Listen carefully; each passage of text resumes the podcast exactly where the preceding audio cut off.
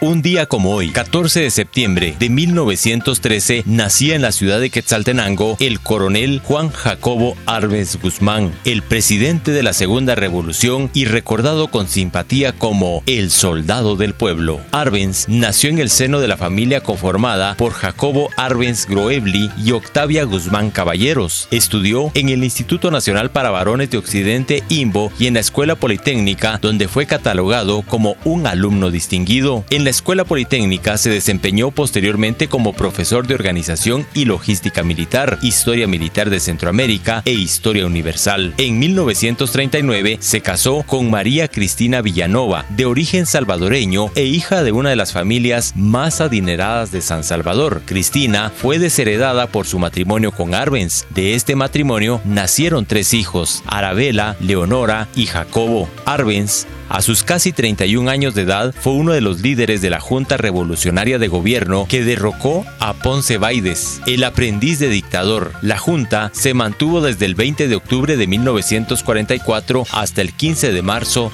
de 1945, un periodo en el cual se hicieron importantes reformas internas, como la separación de los tres poderes del Estado, la creación del cargo de vicepresidente, el principio de no reelección y reconocimiento del pueblo a manifestarse. Cabe destacar la redacción de la nueva constitución, la de 1945, la cual incorporó derechos socioeconómicos como el sueldo mínimo, la jornada laboral, los descansos y vacaciones, la sindicalización libre, la huelga y el paro, así también la indemnización por despido y la seguridad social. En el ámbito económico, reconoció la propiedad privada y autorizó la expropiación forzosa de tierras ociosas. Asimismo, dio autonomía a la Universidad de San Carlos y declaró que la educación pública debía ser laica. En 1944 se convocó a elecciones en las que resulta ganador el doctor Juan José Arevalo Bermejo con el 86% de los votos. Durante la gestión de Arevalo, Arbenz es nombrado ministro de la Defensa. Uno de sus principales aportes y por el cual poco se le recuerda es que durante el mandato de Arevalo mantuvo el gobierno pese a los constantes intentos de golpes de Estado con los que estuvo amenazado. Arbenz se refugió como asilado político en la Embajada de México durante 73 días y el 9 de septiembre de 1954 salía hacia el exilio al país vecino, no sin antes pasar por un humillante registro él y su familia en el aeropuerto La Aurora, ya que se le acusó de llevar dinero y joyas obtenidos con dinero del erario. La desgracia persiguió a Arbenz hasta el fin de sus días. Dos de sus hijas se suicidaron ante la presión del exilio, se distanció cinco años después de su esposa y falleció solitario